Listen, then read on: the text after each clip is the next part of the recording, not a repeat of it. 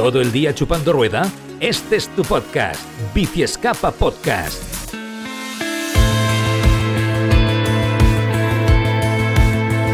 No hay ningún tipo de duda de que Ineos es uno de los equipos más potentes del mundo, por no decir que es el más potente, por no decir que es el mejor, seguramente con el UAE, ¿no? Y seguramente también con el, con el Jumbo. Recuerdo hace unos meses, cuando hablamos aquí con Carlos Rodríguez en Biciescapa Podcast, cómo nos explicaba su preparación, la preparación llevada al detalle, hasta el más mínimo detalle, pues eh, muchas veces nos preguntábamos, ¿no? ¿Quién hay detrás de todo ello? Bueno, seguramente unificarlo en una sola persona es imposible, pero sí que hoy queremos dar voz y preguntarle muchas cosas a Xavier Arteche, entrenador de Ineos y persona que supervisa especialmente el centro de entrenamiento del equipo en Pamplona y sobre todo lleva la preparación de los ciclistas españoles y colombianos. Sí, también Degan Bernal. Eh, Xavier, ¿qué tal? Muy buenas, ¿cómo estás? Hola, muy buenas a todos. Muy bien. Antes eh, que nada, eh, para que la gente lo sitúe un poquito más, más allá de la explicación inicial que, yo he dado, ¿en qué consiste exactamente tu trabajo en el equipo Ineos? Bueno, somos un poco los que estamos más, más cercanos a los, a los ciclistas, ¿no? somos un grupo de cinco entrenadores en el equipo, cinco preparadores físicos los cuales nos encargamos un poco, eh, evidentemente, de llevar la, planificación y, y, bueno, la prescripción del entrenamiento diario, el control y el, análisis perdón, de, del rendimiento y de, cómo están los corredores, pero un poco, pues, pues en este equipo va un poco más allá, ¿no? Al final eh, intentamos estar muy al día de todas las diferentes variables que, que, pueden repercutir en el rendimiento del ciclista y, un poco así se ha entendido.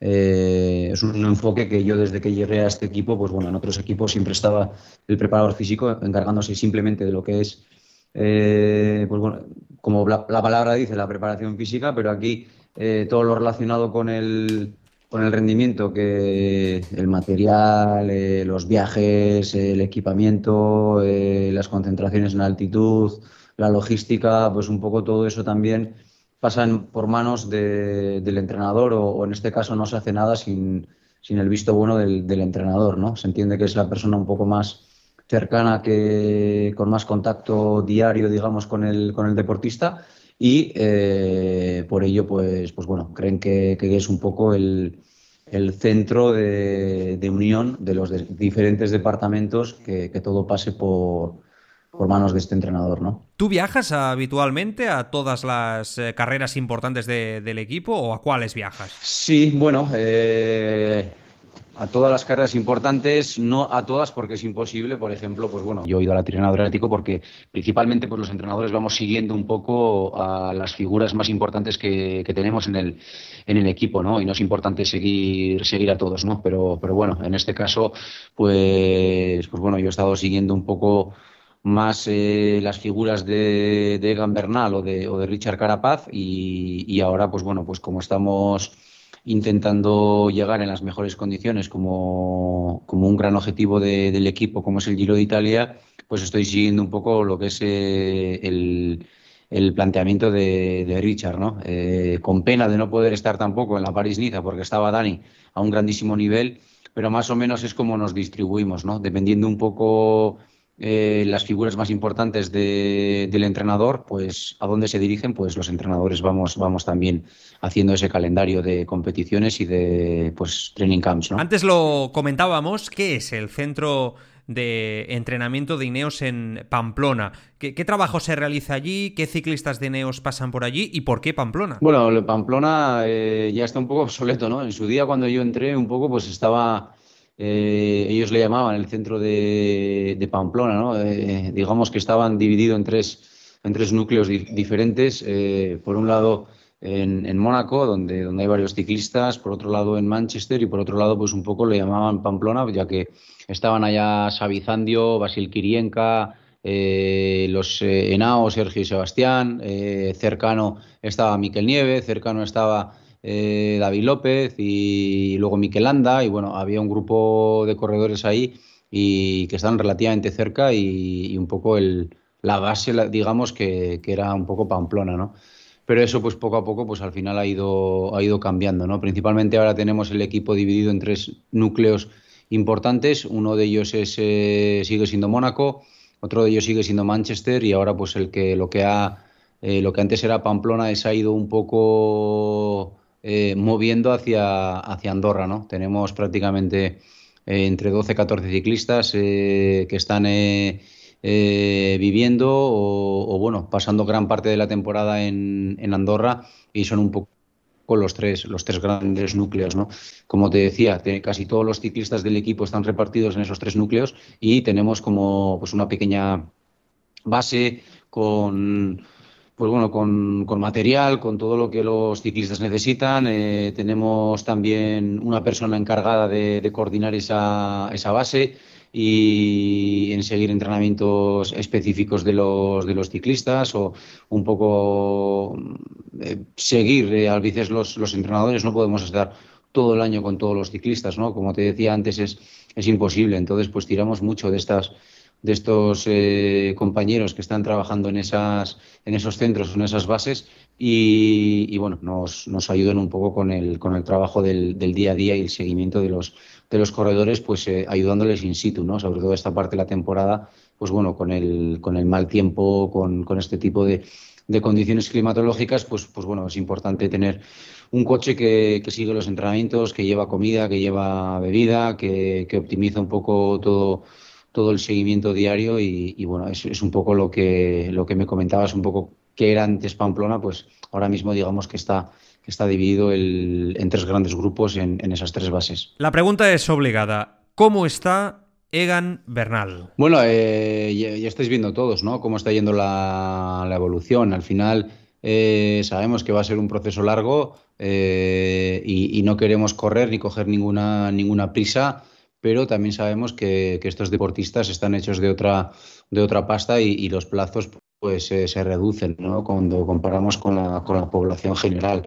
Eh, digamos que pues bueno que le está reduciendo esos plazos, que está que ya salió del hospital antes de lo, de lo previsto, que ya empezó a hacer un mínimo de actividad antes de lo previsto y que ya ha montado en la bicicleta antes de lo previsto, ¿no? Eh, prácticamente eh, solo ha hecho dos tres sesiones en, en, en, la, el rodillo, pero, pero bueno, eh, tenemos que, pensar que han pasado ocho semanas y que, y que ya está montado en el rodillo, que algo que era eh, impensable, ¿no? Hace dos semanas cuando estaba prácticamente luchando por la, por la vida y la muerte. Entonces, pues bueno, yo creo que que, que, estamos muy optimistas ¿no? con cómo van las cosas. Eh, sabemos que va a ser un proceso largo, sabemos que va a haber momentos de estancamiento, que va a haber momentos de, de dar pasos, pasos, atrás, pero a día de hoy, de momento, estamos disfrutando de que, de que todo está yendo como la seda. ¿no? Entonces, pues bueno, esperemos que casi siga. ¿Temiste por algún por su vida en algún momento? ¿Temiste por, por la vida de, de Egan? Sí, claro. Eh, yo estaba en en la puerta de urgencias cuando, cuando se abrieron las puertas de, de, la ambulancia y, el estado en el que llegó al hospital pues no era, no era el más adecuado. ¿no? Eh, había perdido mucha sangre, eh, pues bueno, su, su, saturación era, era muy baja y, y, pues bueno, lo primero era estabilizar a la persona ya que sus constantes vitales pues no estaban estables. ¿no? Eh, en ese momento, evidentemente, claro, que piensas que, que, puede pasar de todo. Eh, no era eh, ser eh, negativo o, o, o, no ser optimista, ¿no? Al final era, era la realidad. Eh, él estaba luchando en ese momento por, por, la vida y la muerte. Cuando ya después de, de, unas horas parecía que todo iba por el buen camino, pues luego estaba luchando por, por poder caminar, que, era, que era el segundo objetivo, ¿no?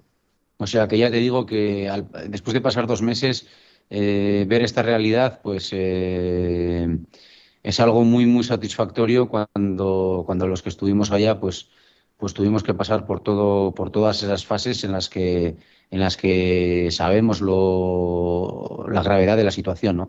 Por eso, al final, pues bueno, creo que, creo que todo lo que está ocurriendo dentro de, del susto, de la, de la mala suerte, de como quieras llamarlo, pues bueno, creo que, creo que que, tenemos que ser positivos y, tenemos que estar contentos. Te leíamos eh, hace unos días que decías en la Gaceta de los Sport que no descartabas que volviese en el año 2022. Una declaración que sinceramente a todos nos sorprendió, ¿no? Eh, ¿Es posible, viendo sus lesiones, que esto suceda? ¿Que Egan Bernal vuelva a competir este año, esta temporada? Bueno, a mí no me gusta hablar ni de plazos ni, de nada, ¿no? Eh, a la pregunta de que si, si, si creo que es posible que pueda correr a final de año pues creo que, que, si lo valoramos de, cuándo va, va, a volver a, competir, pues quizás eh, en ninguno de estos planes está el volver a final de año a, poder competir en una, ponerse un dorsal y salir en una carrera, ¿no?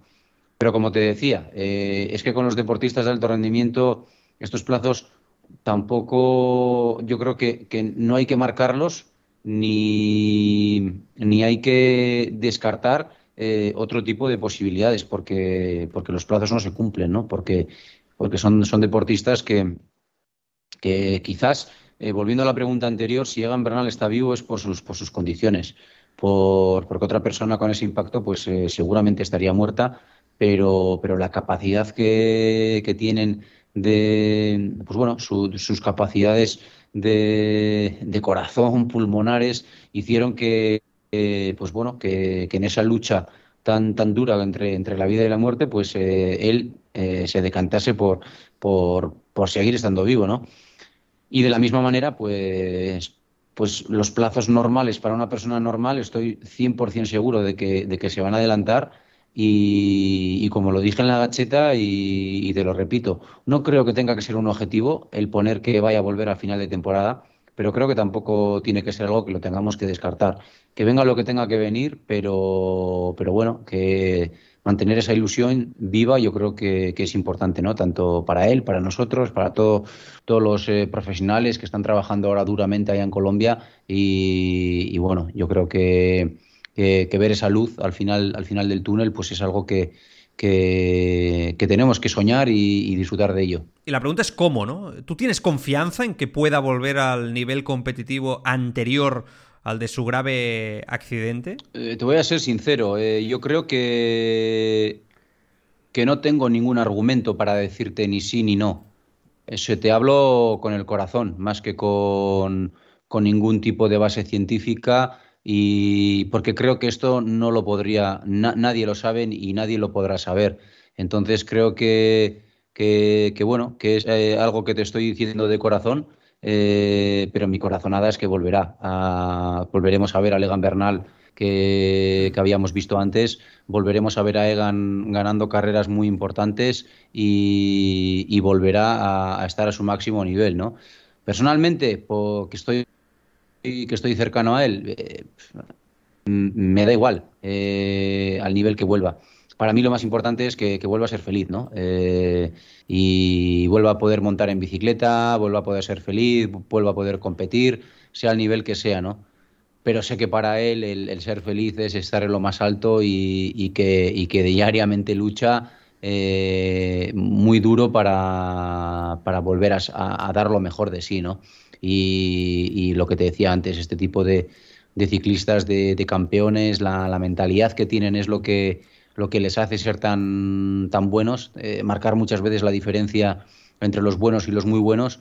Y, bueno, eh, tal y como veo cómo van las cosas, pues eh, quizás con, con, el corazón pues, y, y, con la ilusión pues te, te, diría que sí, o por lo menos eh, eso espero porque realmente se lo merece. ¿Cómo viviste tú el accidente? ¿Estabas allí? ¿Te, te, llamaron inmediatamente? ¿Estabas en España? ¿Allí en Colombia? ¿Cómo fue el momento en, en, que lo sabes, en que, te, en que te das cuenta de lo que ha pasado, que te lo explican? Bueno, yo estaba en Colombia, evidentemente, estábamos en un training camp eh, y, y, mm, yo iba con Dani Martínez a hacer una prueba de lactato y, y ella salían a hacer un trabajo con la bici de crono y luego al de, al de una hora y, algo nos juntábamos y era un entrenamiento de cinco horas y teníamos que hacer unas subidas largas y bueno, nos juntábamos y acabábamos el entrenamiento juntos, ¿no?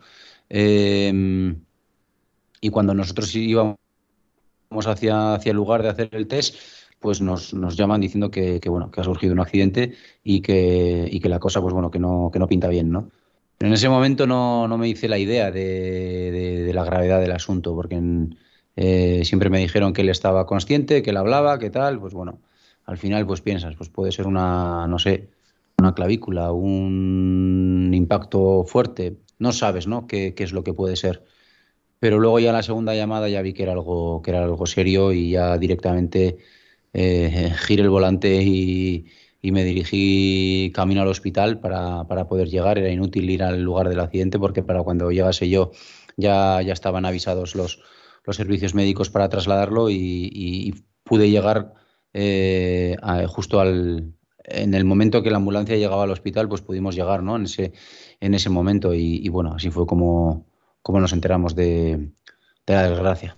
Hablemos de, más nombres que, que, también llevas tú en el, en el equipo Ineos. Richard Carapaz. Eh, ¿Cómo va su temporada? Porque da la sensación, ¿no? Que le está costando un poquito más que, otros años. Un ciclista tan fiable como él, tan batallador, tan bueno, con esa clase, ¿no? Eh, y que tampoco está teniendo suerte, ¿no? Entiendo que la idea sigue siendo que vaya al Giro de Italia. Sí, evidentemente la idea es que vaya al Giro y que gane el Giro. Eh, para eso estamos trabajando, ¿no? Eh, eh, la temporada de Richard, pues evidentemente yo creo que yo estoy confiado de que va por buen camino. Eh, quizás empezamos la temporada un poco más eh, tarde o de una manera más lenta que lo, que lo normal.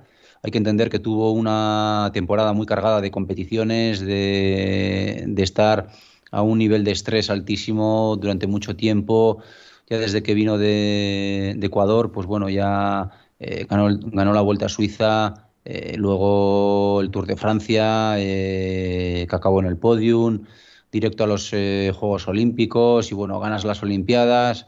Están los planes de hacer la Vuelta a España, con muchas dudas de si al final después de, ganar las Olimpiadas, pues bueno, pues tu vida cambia, ¿no? no es simplemente que tu condición física sea mejor o peor, sino que a nivel mental, pues, pues hay un montón de de, emociones, de, de, estrés, de, pues bueno, pues un montón de cosas que, evidentemente tu vida ha cambiado y eso hay que entenderlo. Entonces, pues bueno, llegó eh, físicamente bien a la Vuelta a España, pero, pero psicológicamente no, no, no estaba en la Vuelta a España, ¿no? Entonces, al final, pues bueno, decidimos que, que, bueno, que era mejor parar y, y, descansar, ¿no? Entonces, bueno, al final pues también han sido muchos, muchos actos, muchas celebraciones y bueno, un, una fuera de temporada pues fuera de lo, de lo común, lo que ha hecho retrasar un poco ese, ese inicio de año y luego se han juntado pues bueno, pues varias cosas para que no que no la han ayudado, ¿no? Como el que pilló el COVID y se tuvo que bajar del Tour de Provence, eh, que llega a la Tirreno y, se tiene que retirar con una gastroenteritis, que le ha tenido varios días ahí, pues, pues bueno, sin poder entrenar, bastante, bastante enfermo y, poco a poco, pues ahora está, está recuperando y, bueno, él tiene la, la Vuelta a Cataluña antes de, ir al Giro, ¿no? Pero, pero dentro de todos los problemas que, ha tenido, yo creo que, bueno, que las cosas van bastante bien encaminadas y, todavía nos quedan eh, seis, siete semanas por delante para llegar al, Giro de Italia, en la cual todavía queda mucho trabajo por hacer, pero, pero hay tiempo para hacerlo y, yo creo que en las condiciones que, que, va a llegar al Giro pues, pues pueden ser las óptimas para estar peleando por la victoria. La sensación que nos da a muchos es que, por lo menos desde fuera, que Daniel Felipe Martínez va a ser un poco quien, va a coger el testimonio de, Bernal en el equipo Ineos, ¿no? Eh, ¿Lo ves preparado? Bueno, Dani es un corredor que te puedo decir que tiene unas cualidades físicas impresionantes. Eh, yo creo que, físicamente año a año va dando pasos adelante y, creo que en el futuro va a ser un corredor que, puede estar preparado para, disputar las grandes vueltas, ¿no? Eh, Evidentemente eh, hemos visto muchísimos casos de gente que tiene unas cualidades impresionantes, pero, pero bueno, por, por, diferentes circunstancias hay que ser bueno durante 21 días, ¿no? No sirve de nada de el, ser muy bueno o tener muchas cualidades o tener un consumo máximo eh, de oxígeno muy alto o, o, o un umbral altísimo o mover no sé cuántos vatios. Al final, en 21 días pasan muchísimas cosas, hay abanicos, hay hay días que de sprint, hay caídas, hay, hay montaña, hay contrarreloj, hay mal tiempo, hay buen tiempo, entonces hay que estar un poco preparado para, para todo, ¿no? Y Dani yo creo que poco a poco lo está haciendo. Eh, evidentemente, pues bueno, pues quizás no, hasta ahora pues le costaba un poco más eh, el moverse en el pelotón, el, eh, quizás tampoco había sido tratado como, como un verdadero líder, eh, con ese rol de estar arropado por el, por el equipo pero bueno, hemos visto en, la París-Niza que cuando, tiene la colaboración de, los compañeros, del equipo, que va mejorando, que sabe estar delante, que sabe no perder eh, las posiciones ni, perder tiempo, estar preparado ahí para, pasar los días malos y, listo para, cuando lleguen los buenos.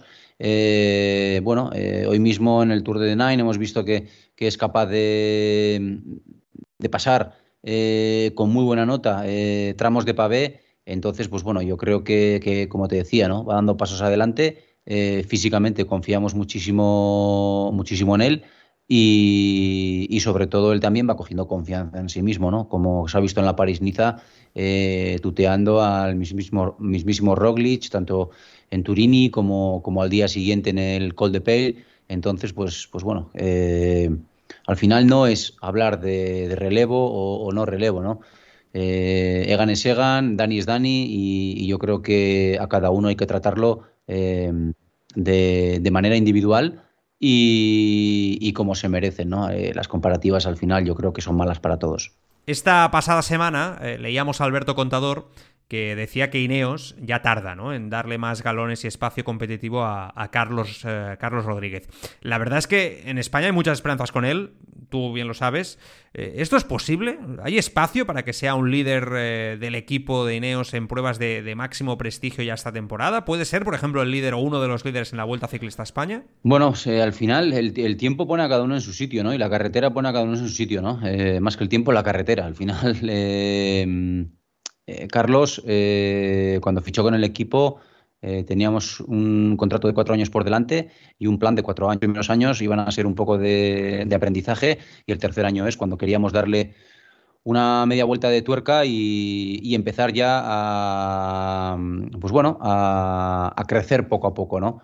Yo creo que, el primer año, con el año de la pandemia, pues bueno, ya fue un año complicado, pero ya hizo, hizo cosas muy bonitas, tuvo un calendario decente y el año pasado ya, pues bueno, ya lo vimos en carreras de, mayor nivel y, haciéndolo bien, ¿no? Como, como pueda ser eh, el UAE, eh, la Dauphiné, el Tour de Britain, pues ya estuvo en un calendario, pues bueno, eh, más completo que, ese primer año, ¿no? Este año yo creo que, que, ya va cogiendo galones poco a poco. ha sido uno de nuestros líderes tanto en Valencia como, como en Andalucía. Eh, ha tenido sus opciones en, en la Strade Bianche, eh, tiene un bonito calendario ahora con la Vuelta a Cataluña y la Vuelta al País Vasco, donde, donde se va a poder lucir. Em, yo creo que al final, como, como, te digo, la carretera pone a cada uno en su sitio y es donde se la ha puesto a Carlos. ¿no? Eh, nadie le ha regalado nada, lo ha conseguido todo gracias a su calidad y a su esfuerzo pero, pero poco a poco va, va, a, ir, va a ir subiendo peldaños eh, y es un chico que, que, mantiene los pies en el suelo, ¿no? Él sabe que todavía tiene 20 años, no podemos olvidarnos de que todavía tiene 20 años. Por mucho que, que queramos ver el relevo español eh, disputando una gran vuelta, eh, lo que quieras, tiene 20 años, tiene que ir paso a paso, no podemos quemar etapas porque eso puede ser detrimental para, para, su futuro, pero por ello tampoco podemos quedarnos dormidos, ¿no? Como, como te decía, eh, va a poder ahora estar en dos carreras muy importantes como son Cataluña y, País Vasco y por delante tiene, tiene un calendario muy bueno que para, para poder llegar eh, a correr la Vuelta a España, ¿no? Eh, que vaya el primer año de, de, líder de, de, un equipo como, como el Ineos a la Vuelta a España, pues no te diría ni que sí ni que no, porque puede ser bueno como puede ser malo. Si está preparado para ello, porque vemos que, físicamente y sobre todo mentalmente está preparado para ello y, tiene las cualidades para ello, pues será el líder. Pero, pero quizás el, crear líderes o el crear grandes expectativas tan temprano puede ser tan malo como bueno. Entonces yo creo que, que el equipo tiene claras las cosas, sobre todo Carlos tiene muy claras las cosas y, solo te puedo decir que está en el, en el, camino correcto, ¿no? ¿Cómo conseguís que Jonathan Castroviejo esté en ese punto de forma durante tantos meses, por ejemplo en verano, ¿no? Eh, pudiendo ser, yo creo que prácticamente, ¿no? El mejor gregario del, equipo, prácticamente en todas las grandes vueltas, ¿no? Eh, ¿Cómo se consigue que además un ciclista veterano como él mantenga ese punto de, motivación? Bueno, por un lado, por, su, su, calidad. Eh, por otro lado, porque mm, es uno de los corredores más inteligentes del pelotón, si no el más inteligente. Y, por otro lado, pues bueno, intentando gestionar eh, al milímetro eh, su, carga de trabajo, ¿no? Tanto su carga de trabajo en carrera como en entrenamiento, como, un poco también su, nivel emocional, ¿no? Eh, Jonathan es un, es un tío muy familiar, que, que, es muy importante para él, pues, pues es un tío muy profesional y familiar a la vez, ¿no? Entonces, pues bueno, eh, eh, para él es muy importante tratar de optimizar, tratar de entrenar bien, tratar de hacer todo eh, al 100% con concentraciones en altura y con todo, pero intentando estar cerca de la familia, ¿no? Si consigues buscar ese balance, pues yo creo que al final es un tío feliz y, cuando él es un tío feliz, pues es capaz de hacer lo que hace, ¿no? Al final, ahora mismo es un, es un corredor que, bueno, que, quizás con otra mentalidad podría estar pensando en hacer generales eh, y quizás haciendo generales, pues bueno, pues,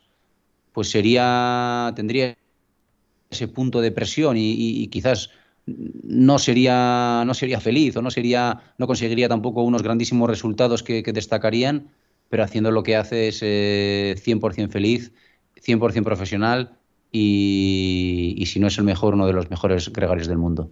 ¿Está decidido ya quién eh, va a ser el líder del equipo en el Tour de Francia, tras lo que ha pasado con, Bernal? Pues no, al final, como te decía antes, ¿no? Eh, no sirve de nada de hablar de, líderes, de números, de, nada, porque, porque la carretera es la que pone a cada uno en su sitio.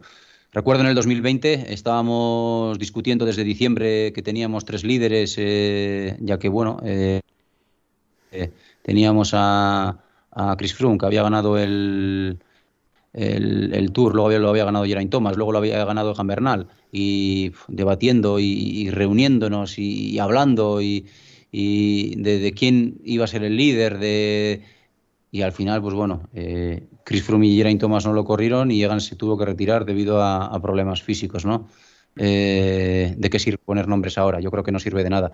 Sabemos un poco cuál es el, el, bloque del Giro, sabemos cuál es el bloque del Tour, eh, sabemos que hay, pues bueno, eh, corredores importantes como puedan ser Adam Yates, como pueda ser Martínez, eh, pues bueno, otros otros corredores importantes también, pero luego, pues como, como te decía, ¿no? como dicen los los italianos, la estrada pone a cada uno en su sitio, ¿no? Y, y, aquí pues va, a pasar lo mismo. Y según vaya, vaya avanzando la temporada, según lleguemos a junio, según veamos eh, cómo, cómo están los chavales, cómo, qué, proyección llevan, eh, en qué punto están, en qué punto creemos que van a llegar a julio, eh, los puntos fuertes, los puntos débiles de, cada uno, pues, pues se, irá, se irá un poco marcando ese, ese liderazgo, ¿no? Pero bueno, yo creo que, que ya lo ha confirmado el equipo de qué corredores van a participar en el, en el Tour y, bueno, tampoco es descabellado saber un poco quiénes, quiénes van a estar al frente del equipo. ¿Y en la Vuelta a España habéis decidido, habéis mirado o queréis esperar a ver cómo acaba el Tour y a partir de aquí tomar una decisión? Sí, pues la Vuelta a España, pues un poco, pues eh, llegar a la Vuelta a España puede estar en los planes de, varios corredores importantes, ¿no? Puede estar en los planes de Adam, puede estar en los planes de Richard, puede estar en los planes de Carlos eh, y tantos otros ciclistas, ¿no? Entonces pues, pues bueno, no, no sabemos quién va, quién va a ser el líder.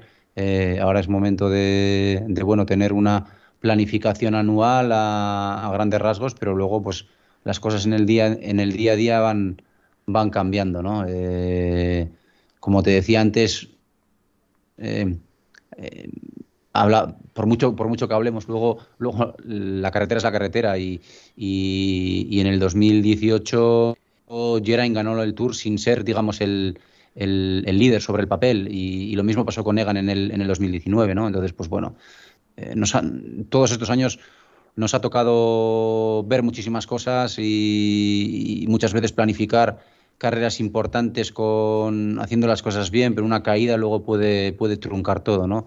De hecho, Egan Bernal ganó el Tour del 19 porque se cayó eh, cinco días antes de, empezar el, Giro.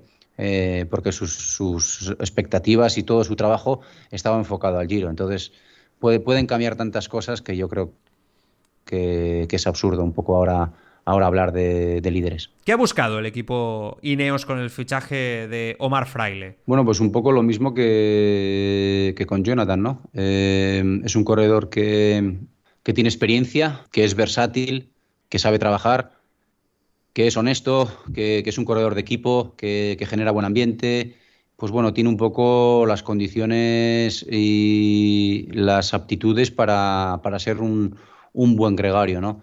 Omar está un poco en, un punto de su carrera también en el que, pues bueno, eh, ganar no es fácil eh, y, quizás el, el convertirte en un, en un, rol de un poco ya más claro de, eh, de gregario, pues te puede dar un poco de, tranquilidad, de, estabilidad emocional, de, sin dejar de ser profesional intentando siempre llegar al 100% de, tus, de tus condiciones a la carrera, pero evidentemente no es lo mismo eh, ir a la carrera con la presión de tener que ganar o ir con la presión de tener que hacer lo mejor posible tu, trabajo, ¿no? Cuando ya tienes un poco, por decirlo de alguna manera, el culo pelado de, hacer este tipo de, trabajo, ¿no? Y, bueno, ese es un poco el, el objetivo de, con el fichaje de, Omar, ¿no?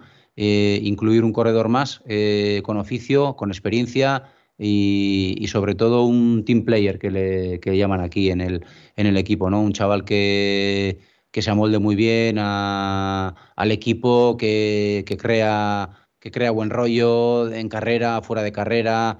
Eh, yo creo que, eso es lo que, lo que se ha buscado y solo te puedo decir que en lo poco que llevamos de temporada lo está consiguiendo, ¿no? Aparte de aunque haya tenido él también problemas de COVID y, solo haya podido correr dos carreras, sobre todo pues en esta París-Niza hemos visto que, ha acabado haciendo un trabajo muy bueno, sin estar físicamente en sus mejores condiciones, pues porque después del COVID eh, perdió bastante entrenamiento y, condición física y, no llegó muy bien, pero pero es una persona que lo da todo eh, cuando se monta en bicicleta y que fuera de la bici también que, aporta, ¿no? Es de los que, de los que aporta el grupo. Con lo cual, yo creo que, bueno, que la gente está muy, muy contenta con él y, yo creo que en el futuro veremos a Omar corriendo carreras importantes en, este equipo y haciéndolo muy bien. Ya sé que no lo llevas tú directamente, pero que sí, evidentemente estás en el equipo. Eh, estoy hablando de, Pipo Gana, ¿no? Eh, el italiano. Seguramente el mejor contrarrelojista del mundo actualmente.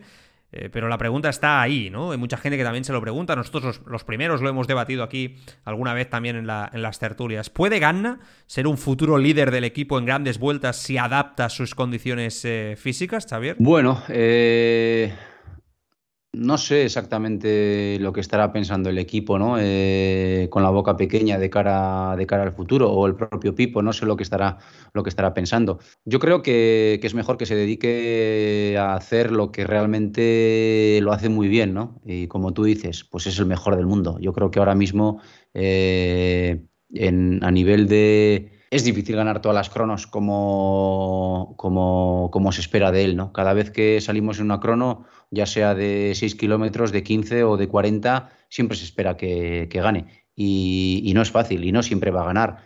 Pero en general yo pienso que, es el mejor contrarrelojista del mundo, pese a su juventud, y que va a marcar una época en, la historia del ciclismo.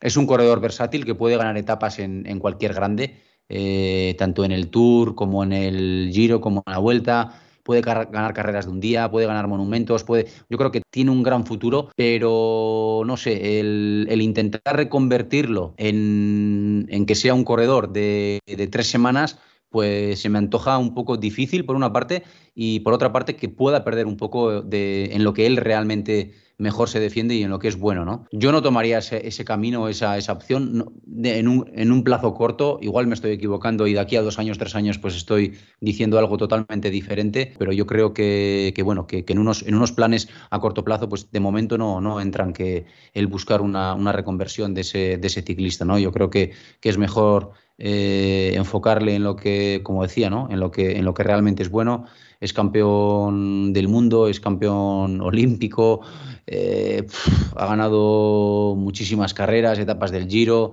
va a correr este año su primer Tour de Francia, estoy seguro que, no va a venir con las manos vacías del Tour, yo creo que, está dando pasos eh, agigantados en el, en el, ciclismo y como te decía, ¿no? marcando, marcando historia, haciendo historia, y, pero personalmente eh, no creo que sea lo conveniente para él intentar pedirle que sea un corredor de tres semanas. Y la última, Xavier, ¿qué le falta a Adam Yates para conseguir una gran vuelta, para ganarla? Bueno, le falta llegar el primero, ¿no? Eh, al final, pues bueno, ha demostrado que es un corredor regular, que es un corredor que varias veces ha estado ahí en el top 5, eh, pero pues bueno, eh, no, es que no es fácil ganar una grande y, si tú miras qué corredores están en el podio de una grande, pues es que, es que siempre están los mismos. hay un grupo muy, muy selecto de 5 o 6 ciclistas que prácticamente que, siempre están los mismos ahí, ¿no? y, alguna vez igual hacen primero, segundo, tercero, pero, pero, pero los, que, los que cambian realmente de, un podium son, son muy pocos. Y si analizamos, eh, varios de ellos son muy jóvenes. Eh, no hay que olvidar pues bueno, que está ahí Pogachar, está Vingegaard, está, está Egan, eh, el propio Rich es joven bueno, hay un grupo ahí muy joven que va a ser difícil sacarlos de ahí y, para los demás va a ser difícil entrar en el podio e incluso, incluso ganar, ¿no? Creo que, que, bueno, que Adam es uno de los mejores escaladores del mundo, como, como, lo está demostrando, y a nivel de, de, colocación, de tal, pues igual a veces también se ha ido dejando unos segundos aquí, unos segundos allá, pues que también, también son muy importantes, ¿no? Eh, ¿qué, ¿qué, es lo que le falta? Pues, pues quizás le falta un poco eh, mejorar en todo, ¿no? Al final, como te decía, no simplemente para ganar una grande tienes que ser eh, el mejor escalador o el mejor contrarrelojista. Al final son 21 días y, tienes que ser bueno durante, durante 21 días y eso exige, eh, aparte de un estrés muy alto, pues el, no tener ningún, ningún fallo en, en, ninguna de las, de las facetas, ¿no? No ser el mejor en nada, pero pero, pero sí ser un corredor muy, muy, muy completo, ¿no? Y yo creo que, que bueno, que por resumirlo un poco de una manera fácil eh, y sin darte una respuesta concreta, porque tampoco la tengo, pues, pues te diría, pues bueno, que, tendría que mejorar. Pues yo creo que tendría que mejorar un poco en, en, todos los aspectos. Xavier Teche, entrenador del equipo Ineos, un placer escucharte aquí y que te hayas pasado a charlar con nosotros en Bicescapa Podcast. Un abrazo y mucha suerte para la temporada. Muchísimas gracias a vosotros.